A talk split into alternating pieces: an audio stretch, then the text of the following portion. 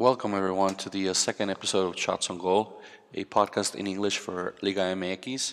We're very happy to be here for the second week in a row. A little bit late, but it's better late than never. I am your host, uh, Manuel Humberto. You can find me, as we said last week, under Manfred United on Twitter.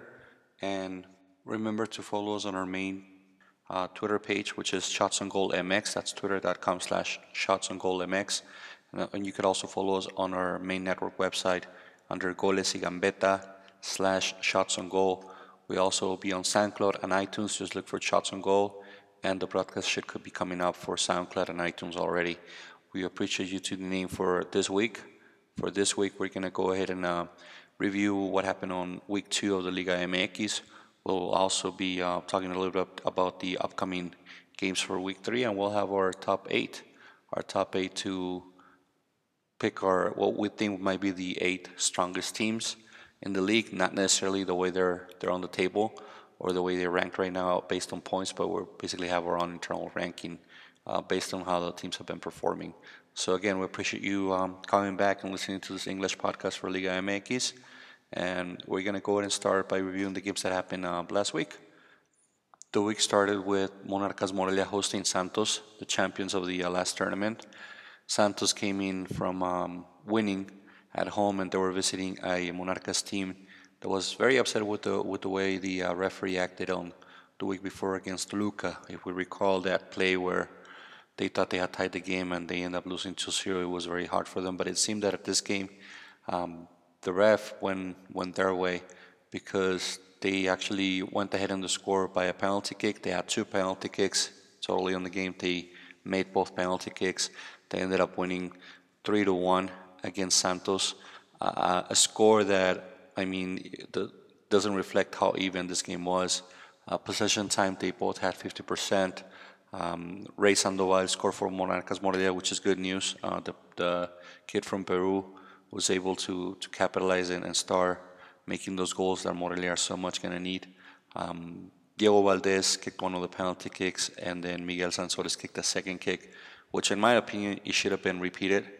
If you saw the goal, you would you would remember that one of the attackers from Morelia went into the box way before the penalty was kicked, and the referee didn't care. That's supposed to be called back, but they didn't do it, and they allowed it. And then Santos scored right away after that penalty via Julio Furch, a forward that, in my opinion, continues to prove that he's a good forward. But if that penalty would have been maybe called off or, or repeated, and then they might have missed it, the game would have a very very interesting closing. Santos, uh, it looks like they're gonna they're gonna try to play mostly at home, and they're gonna try to make the best out of being at home. Which best of luck for them. They're gonna need it. Doesn't seem like it's gonna be a good tournament for them. Um, Monarcas Morelia, I mean, they, they did what they had to do. The again the uh, the referees' decisions of, of calling those two penalty kicks. The the first one, uh, kind of iffy. The second one was a clear penalty, but then again, the invasion at the time of taking that second penalty. So very bad refereeing throughout this game. Again, props to Monarca for taking advantage of it, for, for making their their effort count, and for taking advantage of being at home. As we said last week, being at home in Liga MX is very important. It seems that that's what drives most of the teams. Uh, Santos came in, tried to prepare the uh, game, but at the end, they, it looked like they were playing for the tie, but after the penalty kick, they couldn't do much. So good job for Morelia. Better luck for Santos next week. And um, we continue with uh, the Friday games. The second game that happened on Friday night last week was Puebla hosting Toluca. Uh, Toluca, who had been um, kind of helped by the uh, by the refereeing on their game against Morelia, as we mentioned, and then Puebla, who had been basically killed on last game versus Cruz Azul with uh, with a doubtful penalty, with a foul from Caraglio scoring. So it seemed that Puebla had a had a couple of tickets to cash against the referees, and they did. They called a penalty for them. They scored the penalty. They took advantage of, of being ahead. They actually would would go 2-0 up ahead with goals from um, Daniel Arriola and Jose, Jose Torres, El Gringo, who had not scored since like five years ago, supposedly, according to the stats that were coming up. And then uh, Ruben Sambueza tried to uh, shorten the distance with a, with a penalty kick uh, a good penalty kick, a good called on a penalty, a good uh, penalty kick. Uh, Possession-wise, Toluca dominated the ball, but it was mostly because Puebla went uh, up too soon. Early on the game, it was uh, the 30th minute, and they were already up 2-0. So after that, Puebla was playing the counter.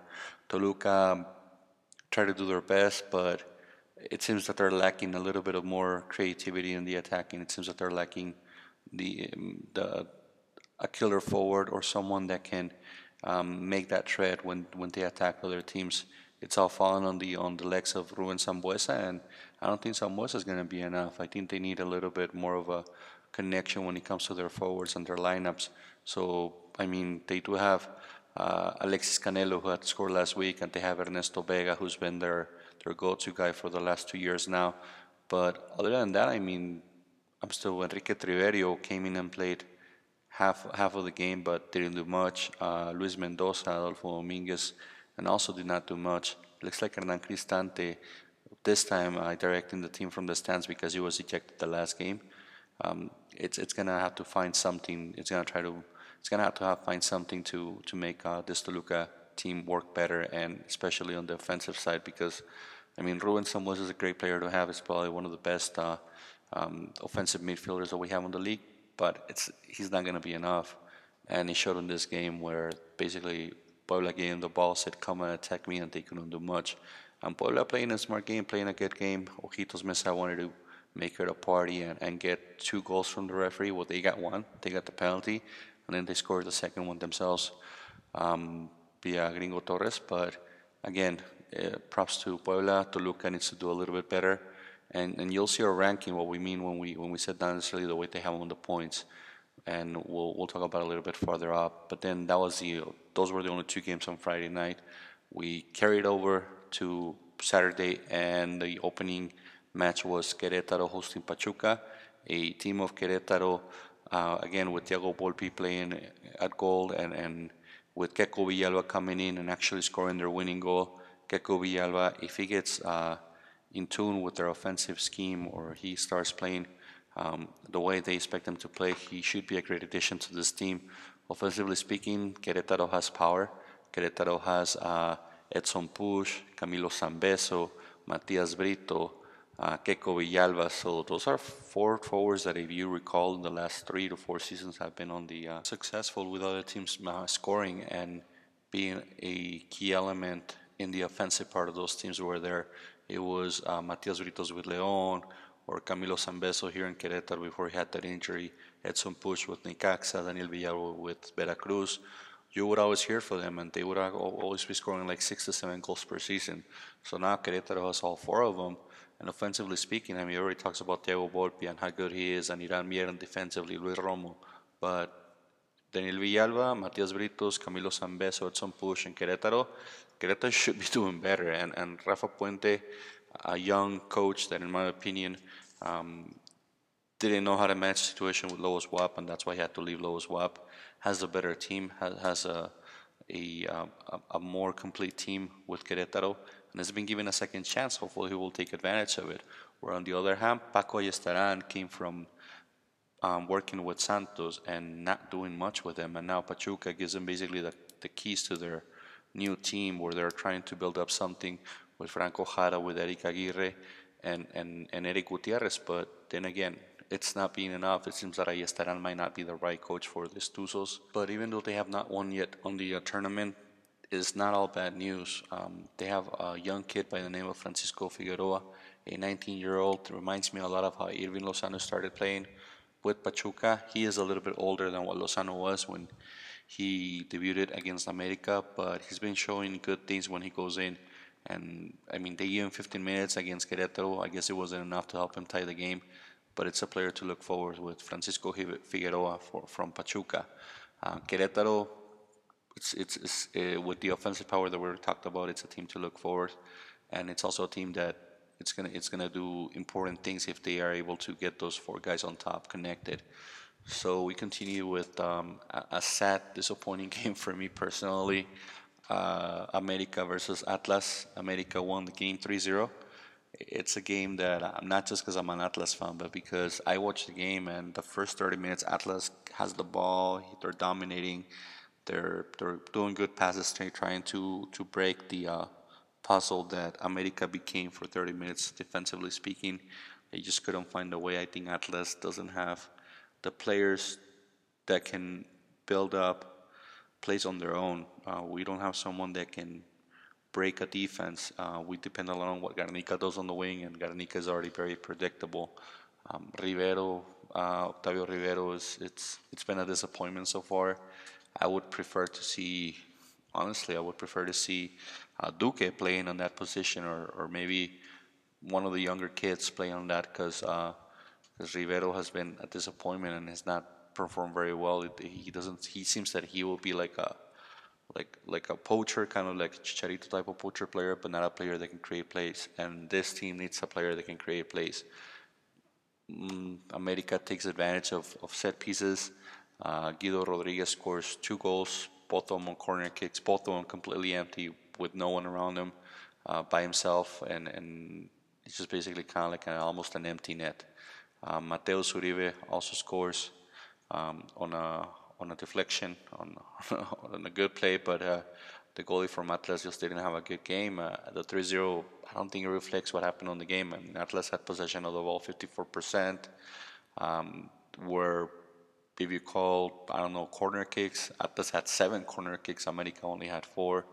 So it's it was it was a game that Atlas should have done better, and it was a game that I don't think we should, have lost 3-0, but we did. Um, props to America for taking advantage of, of the set pieces, for taking advantage of the mis- of the uh, goalie mistake on the first goal.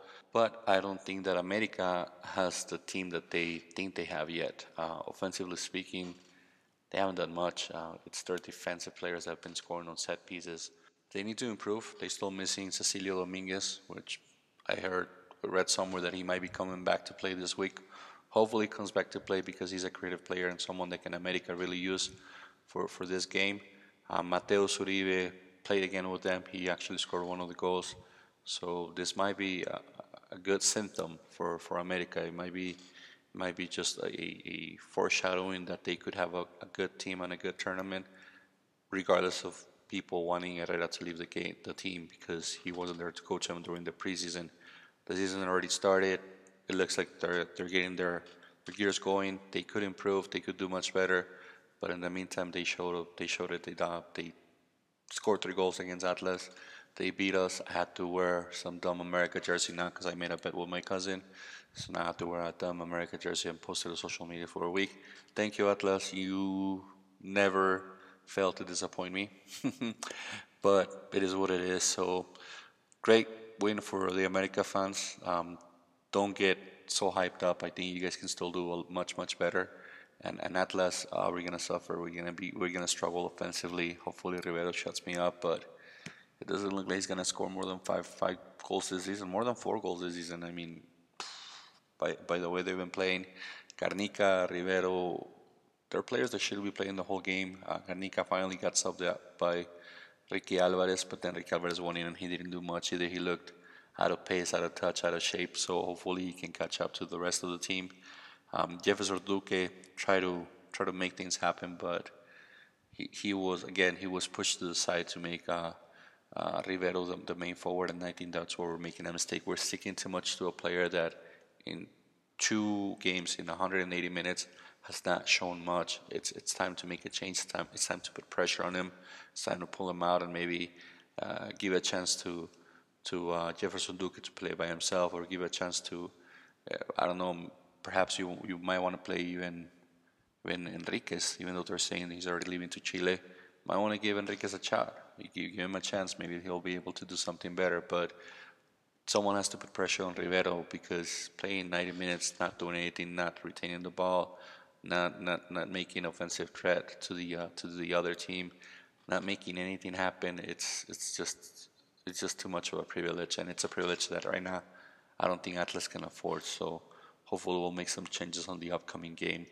And then, speaking of, of, of Guadalajara, um, Guadalajara and Cruz Azul, um, in a game where Cardozo said that they shouldn't have played because the, the field was floated.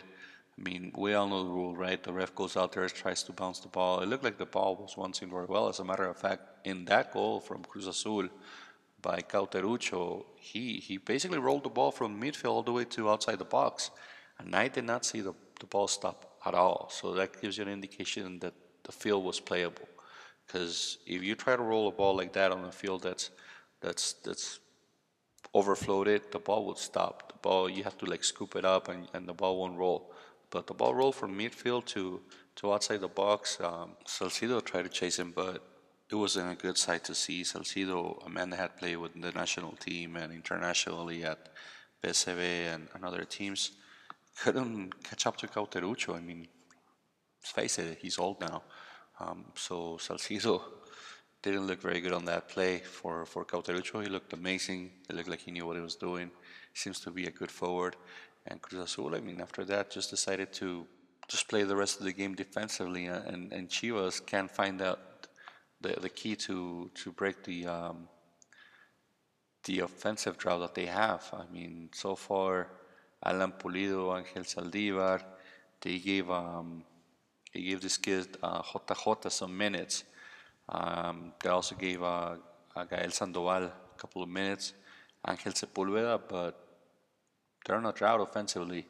And they have someone like Cardozo on their bench, a forward that was a historic forward of Liga MX, the current goals um, leading scorer of all time for Toluca. So it looks like he's not he's not preaching what he used to practice um, because his team offensively has not done anything. The goal last week came from Jose Van Rankin, who is a, a right back, and I mean against Cruz Azul, Cruz Azul gave him a lot of chances. They Cruz Azul basically gave him the ball after they scored the goal and starting the second half, and Chivas didn't do anything. Chivas didn't do anything. It looks like Chivas also struggling, just like Atlas, uh, to find their their offensive power, but they stick to the guns. They're sticking to Alan Pulido, you Pineda, Conejito Brizuela have not done much. Hopefully they can they can improve their game for, for the Chiva fans, which I hope it doesn't happen. Hopefully for them it does. Hopefully for me it doesn't because I hope Chivas doesn't do much this season. Cruz Azul is showing little by little that they that they're a good team. Uh, Caraglio went out, Cauteruccio went in, and, and, and it's a healthy competition when you have two forwards like that, like like Milton Caraglio and Cauteruccio. I think they're going to have a good competition between who should be starting and who should be sub coming in as a sub. And, and Cauteruccio responded with a goal, uh, the, the game winning goal. So Cruz Azul could have a good team if they find a way to, to continue this trend. I think uh, Caixinha can still do better with his coaching abilities. I think he should be able to manage his team better. Elias Hernandez had a regular game again, maybe because he plays on the wing and was probably the the area that was most affected because of the rain. But um, Cruz Azul, little by little, showing that they're a good team, showing that they're a strong team, and, and a team a team to look forward uh, this season. So, congrats to Cruz Azul, uh, Guadalajara. They need to do better, and that closed the uh, games for Saturday. We go on to Sunday now, and then um, we're gonna take a little break. Something we had for games. We're gonna take a little break. Uh, a little break. We have music by Ropa Violenta. Ropa Violenta, a, a band from uh, the border land of, of Ciudad Juarez and El Paso. Like we said, if you have a band, have original music, please reach out to us and we'll try to make you a part of the podcast. Uh, we're going to listen to a bit of their song called El Fantasma y la Culpa, a song by their on their first CD. You can find them on any of the musical platforms, Spotify, iTunes, Google Music. So give them a try. Um, tell them, follow them on, on Twitter. Tell them that uh, Shots on Goal MX send you. Here's El Fantasma y la Culpa, The Guilt and the Ghost. Enjoy for a couple of minutes. We'll be back.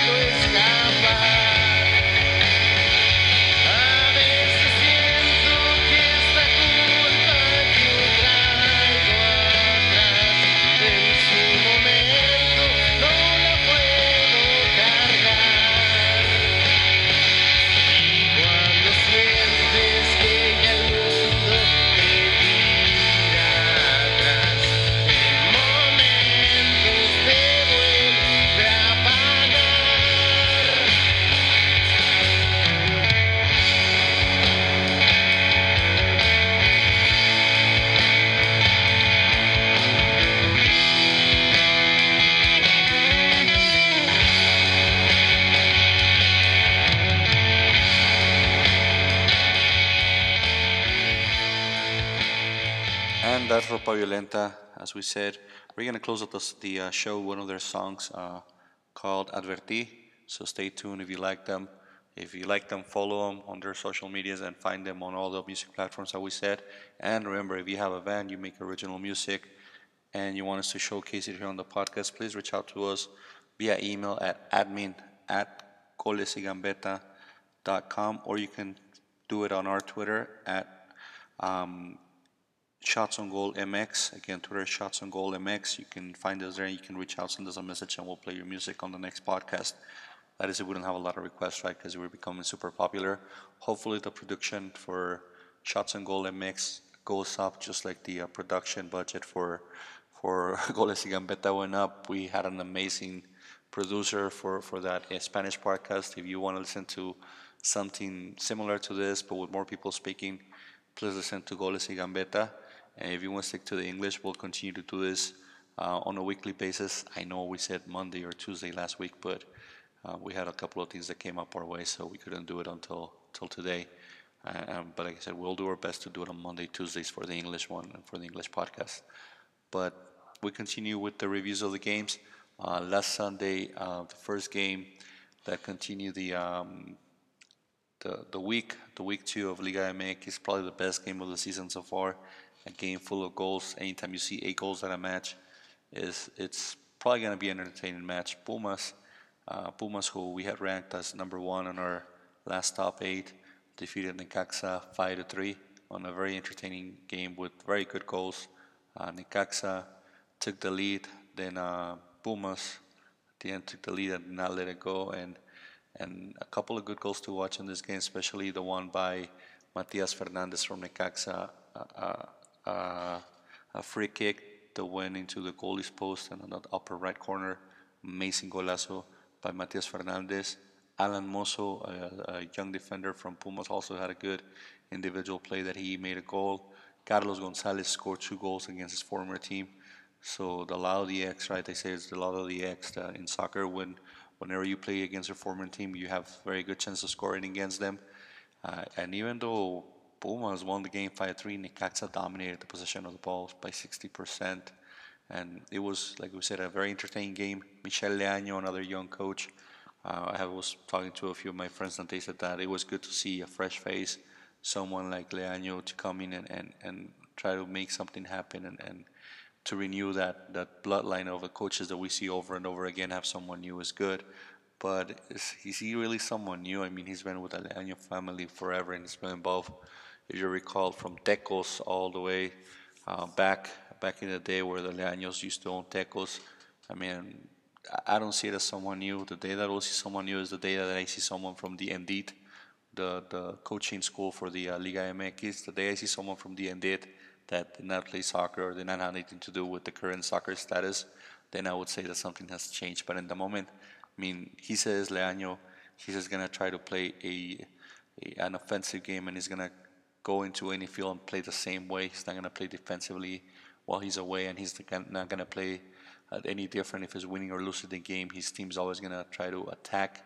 And I mean, they kind of proved it on this game. They had three goals, uh, but that's also what killed them. I mean, whenever you go, I guess, just to say it on the way, balls to the wall, and and and just try to play offensively and forget about your defense, this is going to happen. I mean, especially when you have the a defense with Aventura Alvarado and with Leonardo Lopez, who are veteran players that might not be as fast. I mean, playing against Carlos Gonzalez, 25 years old, against Felipe Mora, um, again, Matias Alustiza, it's, it's, it's, it's rough. And I think that's where Necaxa is making a mistake. Necaxa is just trying to play the same way, whether they're winning or losing.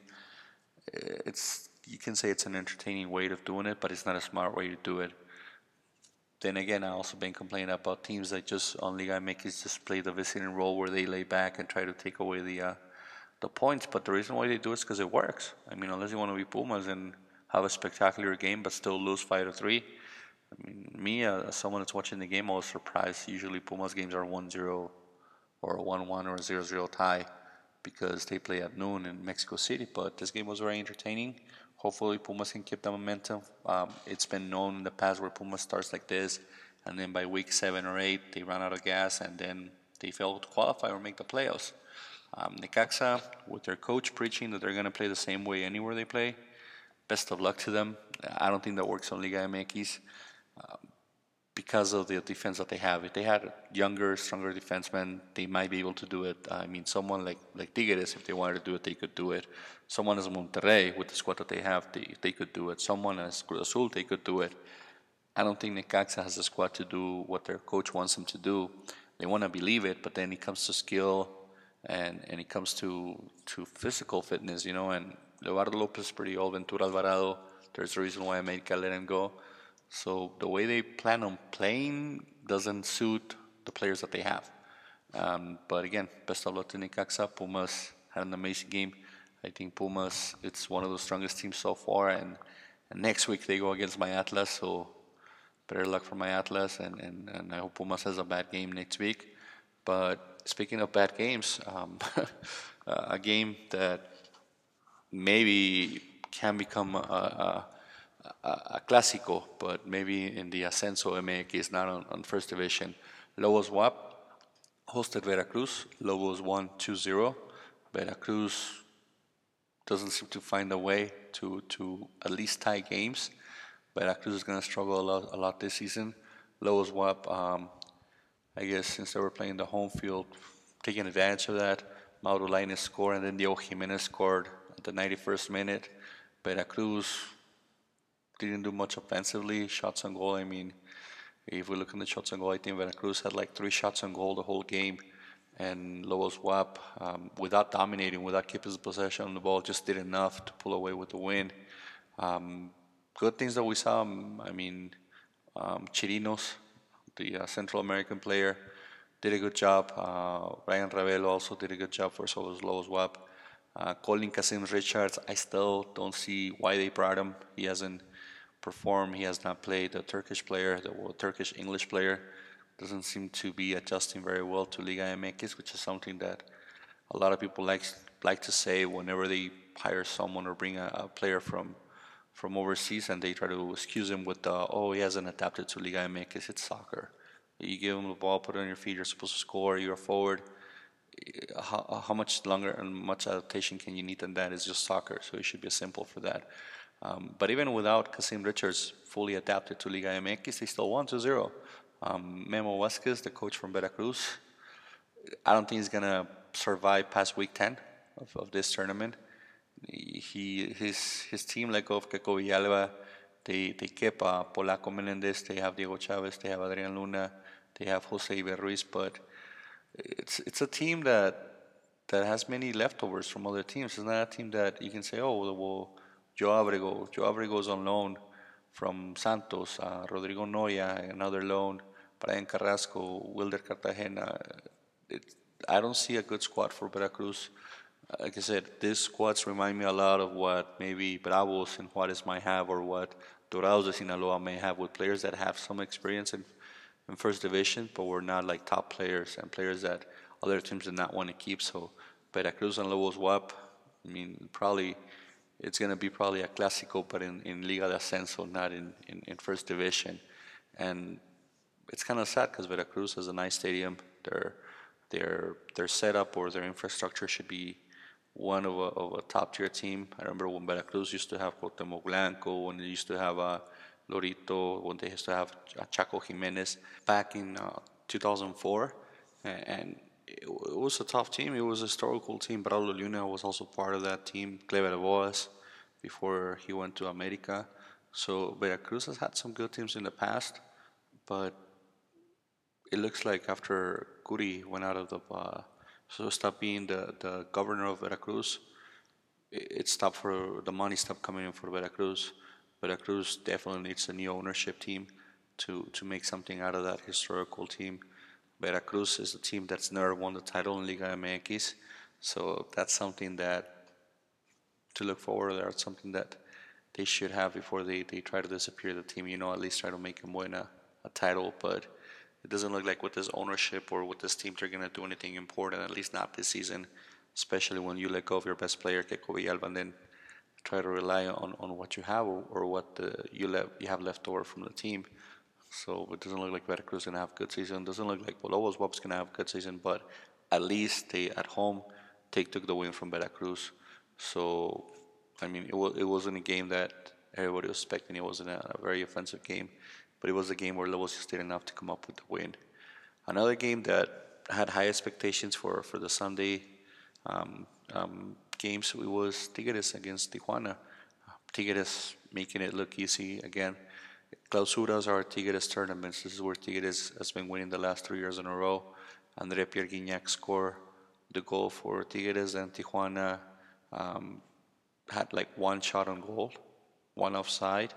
Uh, possession wise, wow, it was a blowout. Tigres had the ball 69% of the time.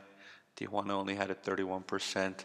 And even with that, I mean, Tigres only won 1 0. Tigres was just managing the game, keeping the ball away from Tijuana. Tijuana, we said it last week, on set pieces, they're very dangerous, but when you don't have the ball, you can have a set piece, you can have a corner kick, you cannot have a, a free kick. So it was a it was a very hard game for Tijuana. Take the, took the ball away from them.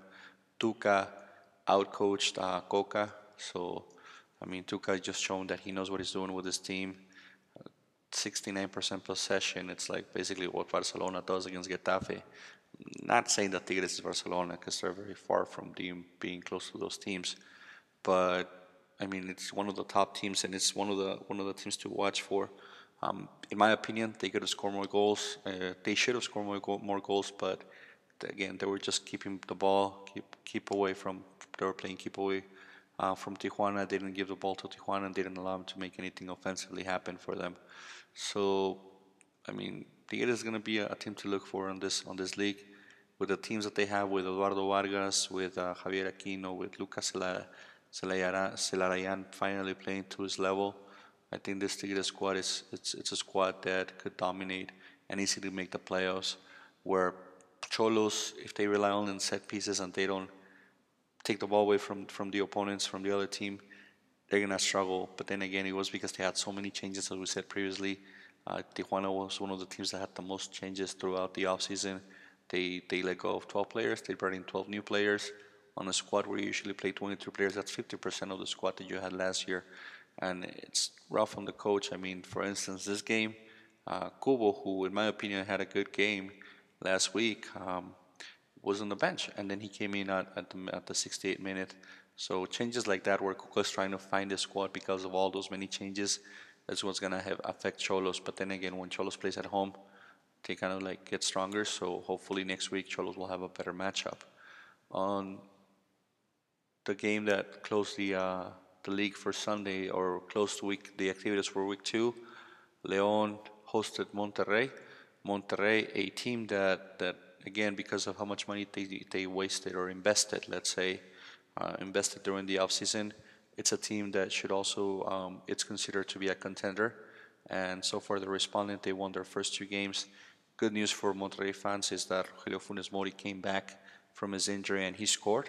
I mean, it was a goal pretty much an, an empty netter because the goalie had gone up to the goalie from Leon had gone up to try to um, participate offensively on a corner kick on the last minute, and Rogelio Funes Mori um, received the ball on a counter attack and scored a nice goal. However, the, the doubts with Monterrey is that again you have a penalty going their way, uh, kind of doubtful penalty, but it's still a penalty. Nicolas Sanchez scored the penalty for them.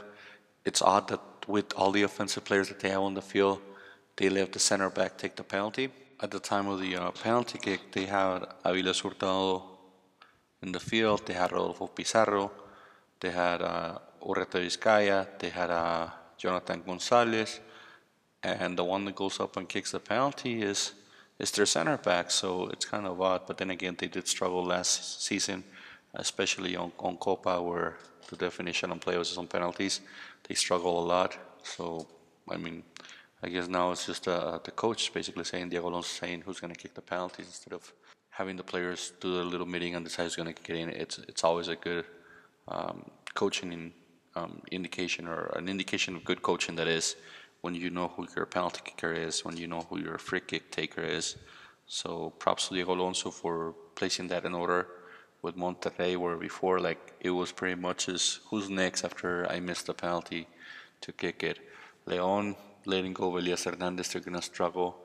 Mauro, Mauro Boselli probably misses him more than anyone. because it's already two games and he's at zero goals. Jairo Moreno has not found a way to link up or, or substitute what Elias Hernandez used to do. Mm, Leon, again, was the worst defense last season. Um, so far, they're en route to also being the worst season, but it's early on the tournament. It's two, it's two games. Leon is usually a team that kind of like Tigres used to do on other seasons where they start slow and then little by little they come up with the points and they end up making the playoffs. So hopefully they can surprise their followers and make that happen even without Elias Hernandez. Uh, if Mauro Boselli can find a good partner on top, Mauro Boselli can, can make those goals happen for them. Monterrey again, our expectations is Monterrey to be on the top three spots of, of the uh, of the tournament throughout the uh, year, and then make the playoffs and at least make the semifinals because of the team that they have. Uh, I mean, Marcelo Barovero, as we said before, probably the best goalie in the league, and also a team that if uh, Diego Alonso wants to play or, or or wants to set the uh, the pace of the game, can do it because of the players that they have because they have Nicolas Sanchez, they have John Medina, they have Basanta, they have Vangioni, they have uh, Urretaviscaya, Rodolfo Pizarro, Jesus Gallardo, Viles Hurtado, uh, Funes Mori came back and scored, Arturo Gonzalez. I mean, that's a team that's well balanced, and that's a team that, uh, contrary to what Necaxa is trying to do, or try, they're trying to propose every game and try to play the same way offensively and, and, and giving a good show regardless of the score and they don't have the squad, but Monterrey does have the squad. Now, again, Monterrey took the lead with a penalty uh, the week before. Again, it was also hot, and Monterrey uh, won the game, and they didn't call a penalty called against against them um, when they were facing Pachuca. So it's a team that it's been becoming a little trend where like people are starting to say that it's being helped by the by the referees. You see it on Twitter. As soon as they call the penalty, uh, the Twitter universe or the Twitter universe that follows Liga MX, everybody was saying, "Oh, there goes again the ref helping Monterrey like they always do, like they always do." So Monterrey, little by little, is it's kind of like competing with America for that spot where the refs help them out a lot, and and, and it's not a good place to be. So hopefully they wake up. Hopefully their their team has a good game next week, and, and it's something that they can show to their fans and to the rest of the league that they don't need the ref to win. So, I mean, something that I'm looking forward. I'm, I, I think Monterrey could be the, the, the, champions if they if their team finds a way to balance and, and, and take takes advantage of the opportunities that they might have throughout the tournament. A tournament that continues today with week three, so we're gonna go on our on our picks for the week. Veracruz Morelia. Uh, I picked Veracruz. Um, I think Morelia already cashed their their vouchers that they had against the referees last game. Team Veracruz needs this win, so hopefully Veracruz will go ahead and take advantage of being at home and start trending up for their fans and start showing that they can play without Keko Villalba and Morelia because of their offensive power, because letting go of Ruidíaz, I think I still can't forgive Morelia for doing that, so I'm not picking Morelia. I think Morelia, while visiting, Morelia's not going to be a good team at home. They might be a good team, but not while visiting. Then the um, the week continues with Atlas versus Pumas. Um, my heart obviously goes for Atlas. My, my, my head says you're playing the toughest team on the league, Pumas. So I'm hoping for a tie. I'm, I'm hoping for a tie between Atlas and Pumas. Hope Atlas wins 1-0, but mm, I don't want to say anything. I'm just gonna go with a tie, 1-1. Then we move the uh, we close the Friday night, and then we go on to Saturday with uh, Necaxa hosting Lobos BUAP. Necaxa should win this game because of how weak Lobos is and because of what they showed. And it's a game that Necaxa should win, and I hope their coach doesn't come up and says, "See, we're gonna play uh, offensively and we're gonna dominate the game regardless of what the score is," because it's Lobos BUAP. I want to see you say that when you play Tigres, when you play Monterrey, when you play Azul, when you play the strongest teams. Then I want to see how Necaxa plays and see if they really do keep their word about always playing an offensive style and always playing for the benefit of the spectators. So, I mean, Necaxa should win this game, but I hope their coach doesn't come out and say that. Then we continue with Pachuca hosting America. America has always been good when, when visiting Pachuca. So America, I mean, might be a tie, might be a, a, a, an even game. If Cecilio Dominguez plays, America can take this game because Cecilio can bring that extra that America needs right now. But uh, in the moment, I'm going to go with a tie. Cruz Azul Tigres. Cruz Azul hosting Tigres, La Máquina.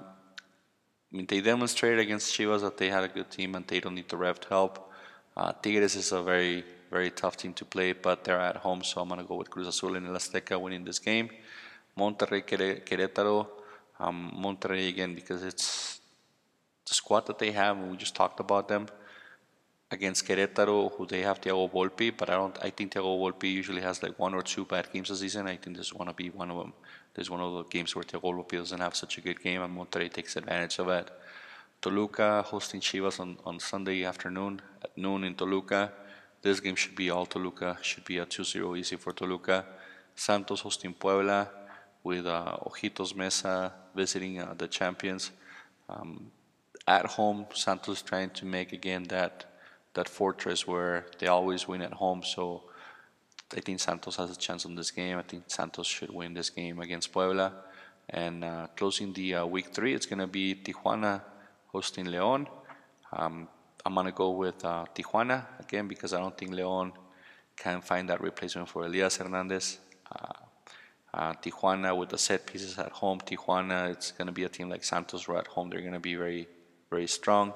With their people, Tijuana has a stadium where people do actually go and they go see them.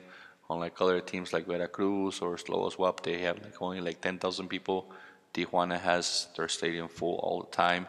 So I think that does matter, and then psychologically it does help up the players in Tijuana.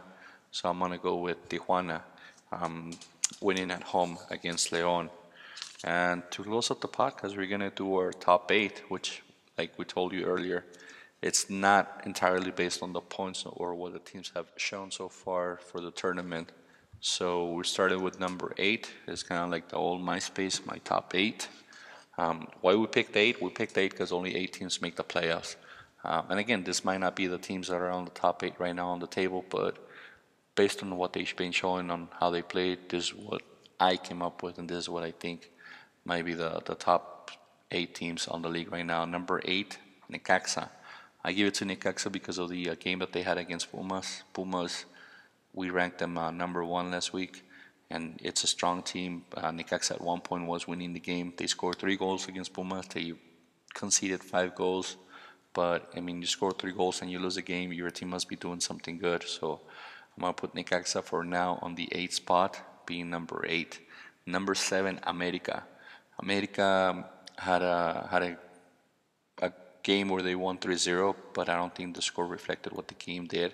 So uh, that's why I don't have them higher. I think America still has a, a, a couple of teams that are better than them right now, especially offensively speaking. Um, so far, I mean, we saw them during the week Copa. Uh, they play again. Their defenders scored two goals um, against Atlas. One of their defenders on set pieces, another goal on rebound. So I think America has a long way to go on. For that reason, we're given number seven. Number six, Morelia. Morelia, I picked as number six because it's a strong team. It's a team that um, the first week it should have tied against Toluca, but again, because of the referee and what they did, they lost 2 0.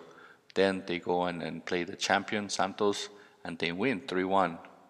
First penalty was easy, second penalty was a good call, but then there was the uh, the rule of invading the the um, the, the, area, so um, they should have repeated that penalty. Maybe they would have made it, maybe they would have missed it, but it should have been a, a, a, re, a repeat penalty.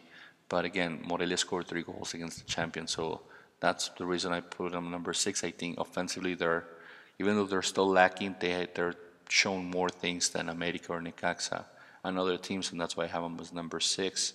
For number five, Querétaro. Querétaro tied against Atlas away.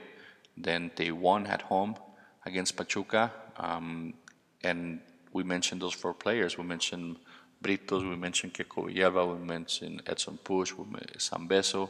So offensively, Querétaro is a very strong team, and, and they've shown good things the first two games, and that's why we have them number five. Number four, Monterrey. Why do I have Monterrey as number four? Because their winnings have been, or their their their one, their two games that they have won have been um, somewhat incidental, not accidental, but incidental. There's been incidents where Monterrey maybe would have tied against Pachuca if they would have called a penalty against them. Um, this game, again, because of the penalty that they had, kind of like went their way. So I mean, they have an amazing squad, but you still they still have not shown much. So that's why I'm giving Monterrey the number four spot, even though they're higher on the table. Number three, Tigres. In my opinion, Tigres, um, it's it's growing. It's it's it's showing that they they can win the games. Uh, the only reason they're not number two or number one because the number two and number one team, in my opinion, have been playing very well. So Tigres at this point in my table is number three. Um, offensively speaking, I think they can do much better. The game, the last game, I mean, they had the ball 69% of the time. They only scored one goal against Xolos, and it looked like they were like happy with just the 1-0. And sometimes the 1-0 might not be enough, especially when it comes to goal differential at the time of the table. So for that reason, I keep Tigres the number three spot. The number two spot, Cruz Azul. Cruz Azul, the first game eh, against Puebla, Ojitos complaining about the referee, and they said they basically gave those points to Cruz Azul. I agree. I think that game could have been a tie. But then uh, they go and face Chivas on that flooded stadium, and they dominate Chivas, and they they beat Chivas at home. So for that reason, I think Cruz Azul is little by little turning the gears, and little little by little, La Máquina is going to start is going to start rolling and rolling and rolling. And once they get rolling, and because of that internal competition that they have with Caraglio and and Cauteruccio, it's, it's only going to help them out. So I hope Cruz Azul stays in this trend and they continue. Um, and the uh, number one spot for the second week in a row, I'm going to give it to Pumas. Pumas, we gave him to them last week. This week, they I hope they let us down. I hope they lose against Atlas. But offensively speaking, I mean, losing Nico Castillo this does not seem to have affected them at all. They have scored eight goals in in two games um, by seven different players looks like Gonzalez might be someone that raised their hand and, and said, you know what, I'm gonna I'm gonna take over what Castillo left, and and even with that, I mean, offensively, like they're they're building plays, they're they're linking up, they're they're showing offensively that they can do great things. So I mean, sucks that they go against my my Atlas, but hopefully. Uh, Pumas has a, an accident of a game and, and Atlas can take advantage of it. But Pumas for, for this week is going to be number one on our ranking on, on our top eight on our little old school MySpace top eight for for shots on goal MX. Again, um, this will close out our podcast. We're gonna play uh, a song by Ropa Violenta again. It's called Adverti.